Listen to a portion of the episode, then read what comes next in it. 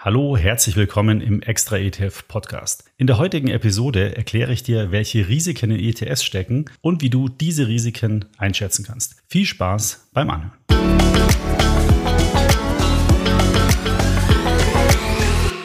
Dass ETFs ja sehr beliebt sind, das weißt du ja, wenn du meinen ETF-Podcast kennst. Aber das kann ich auch in einer Zahl beweisen, denn Ende Juni waren etwa 80 Milliarden Euro von Privatanlegern bei den führenden Direktbanken in ETFs investiert. Also immer mehr Anleger nutzen ETFs zur Umsetzung der persönlichen und individuellen Anlagestrategie. Aber wenn man die Berichterstattung in den letzten Wochen und Monaten ein bisschen verfolgt hat mit Bezug auf ETFs, da sind immer wieder mal ein paar kritische Stimmen laut geworden.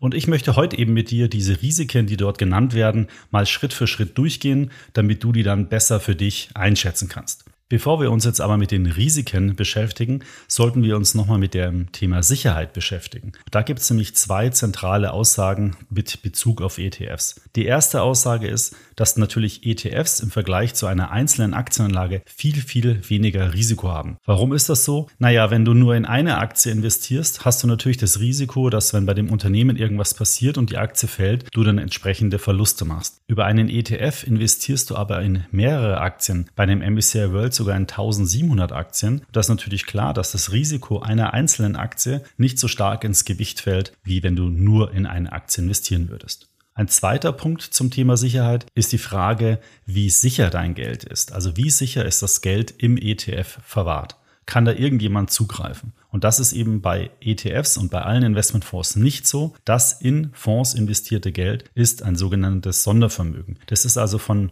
der Fondsgesellschaft und von allen anderen Parteien rechtlich getrennt. Und das bedeutet, dass im Insolvenzfall keiner auf das Geld, auf dein Geld zugreifen kann. Das sind schon mal wirklich zwei ganz wichtige Faktoren. Erstens streust du immer automatisch mit einem ETF in mehrere Wertpapiere. Und zweitens, das Geld, was du in einen ETF einzahlst, ist Sondervermögen und damit vom Zugriff eventueller aller Gläubiger geschützt.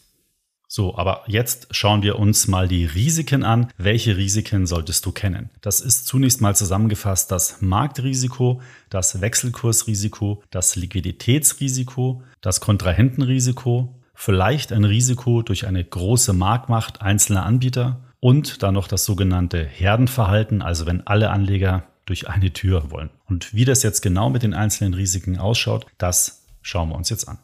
Gut, dann beginnen wir mal mit dem allgemeinen Marktrisiko. Und sobald du in Kapitalmärkte investierst, also in den Aktienmarkt beispielsweise, dann sind die Bewertungen dieser Aktien, in die du investierst, und da ist es eigentlich egal, ob du direkt in die Aktie investierst oder über einen ETF oder über einen Fonds, die sind natürlich bestimmten Schwankungen ausgesetzt. Und wenn beispielsweise so Krisen passieren wie die Corona-Pandemie, dann kommt es zu einer Veränderung der Bewertungen bei den Aktien und daraufhin können eben Aktienkurse fallen. Und das kannst du nicht vermeiden, dieses Marktrisiko, weil du bist ja in diese Aktien investiert und wenn die eben fallen, dann fällt auch dein ETF. Aus meiner Sicht ist es aber sogar auch ein kleiner Vorteil, denn dadurch, dass du in einen ETF investiert bist, weißt du immer zu jeder Zeit ganz genau, wie du investiert bist und deswegen hast du eben einen großen Vorteil, denn du kannst dann sehr souverän deine Anlageentscheidung treffen, dein Portfolio vielleicht rebalancen und auf die gegebene neue Marktsituation hin anpassen. Das nächste Risiko, was wir uns anschauen, das ist das Wechselkursrisiko. Also immer dann, wenn du nicht in Euro investierst, weil das ist ja deine Heimatwährung hier in Europa, sondern in andere Währungen wie den US-Dollar oder vielleicht den japanischen Yen, dann können eben Wechselkursschwankungen passieren. Und jetzt denkst du vielleicht, ja, ich bin ja eigentlich gar nicht in Dollar investiert, weil ich habe ja alles in Euro in meinem Portfolio, jeder ETF wird in Euro gehandelt. Das ist aber nur die halbe Wahrheit, denn beispielsweise, wenn du in einen MSCI World ETF investierst, dann hast du ungefähr 70 Prozent deines Wertpapiervermögens in US-Dollar angelegt. Denn der MSCI World ETF setzt sich zum größten Teil aus amerikanischen Aktien zusammen und die notieren natürlich in US-Dollar. Jetzt gibt es manche ETFs, die diese Währungsrisiken auch noch absichern, sogenannte Hedging-ETFs, aber dabei entstehen zusätzliche Kosten. Das würde ich dir ja nicht unbedingt empfehlen. Ähm, ich finde auch, es ist gar nicht so schlecht, in verschiedene Währungen diversifiziert zu sein. Wenn du jetzt sagst, okay, zu viel US-Dollar möchte ich eigentlich nicht in meinem Portfolio haben, dann könntest du ja insgesamt auch zum Beispiel europäische Aktien beimischen und so das Währungsrisiko im US-Dollar reduzieren.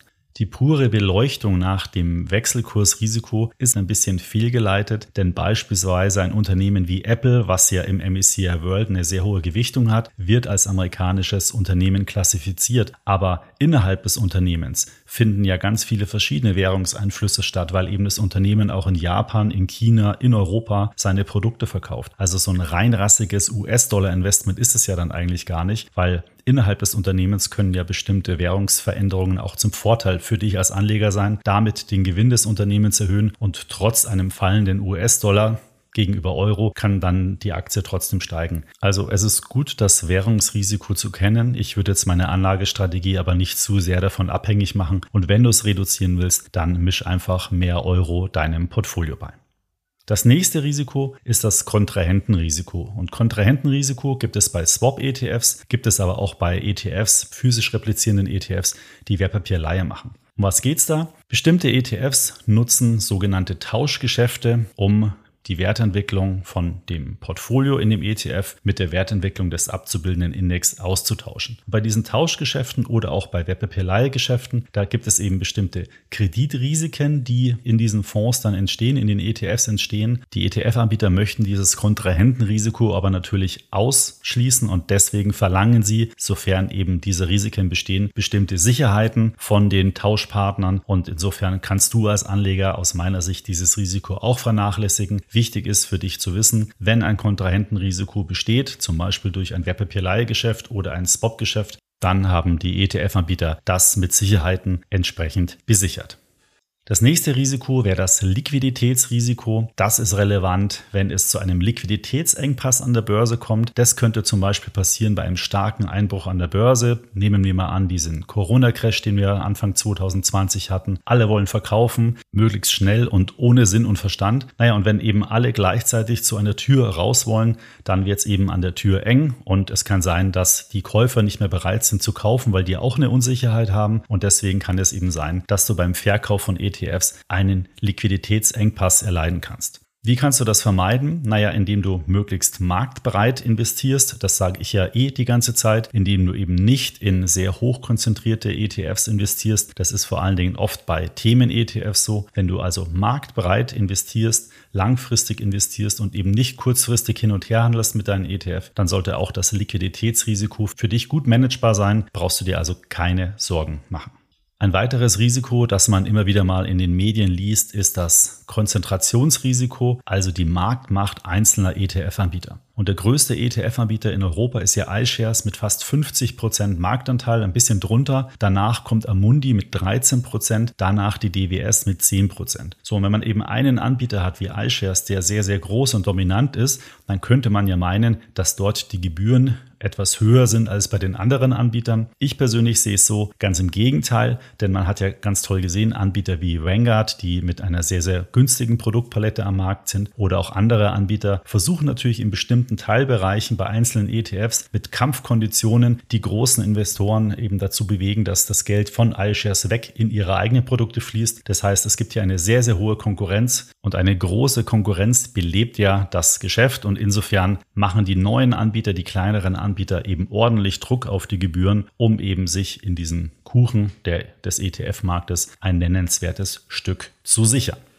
Dann wäre noch ein Risiko falsche Marketingversprechen, habe ich es jetzt mal genannt. Was ist damit gemeint? Naja, es gibt verschiedene Themen-ETFs beispielsweise. Da werden Anleger mit bestimmten Anlagethemen, mit bestimmten Ideen, mit bestimmten Strategien gelockt und es wird eben gesagt, investiere in diesen ETF, der bietet dir den und den und den Vorteil. Grundsätzlich spricht er auch überhaupt nichts dagegen. Gerade Themen-ETFs haben ja die Eigenschaft, hier spezielle Bedürfnisse von Anlegern eben abzudecken. Das Problem ist nur, wenn es ein ETF nicht schafft, über einen gewissen Zeitraum, so zwei, drei Jahre, ein nennenswertes Fondsvolumen, und da ist es so zwischen 50 und 100 Millionen Euro eben erreicht, dann kann es sein, dass dieser ETF wieder geschlossen wird und du wirst sozusagen dann aus diesem Markt wieder herausgedrängt und wenn dann eben eben Kursverluste bestehen, weil das Thema sich vielleicht nicht so toll entwickelt hat, dann hast du eben einen Verlust realisiert. Das ist natürlich dann nicht so angenehm. Deswegen muss man da immer gucken, in was für ein Thema investiere ich denn da eigentlich? Gibt es da vielleicht schon mehrere Produkte, die dieses Thema abdecken, um eben dann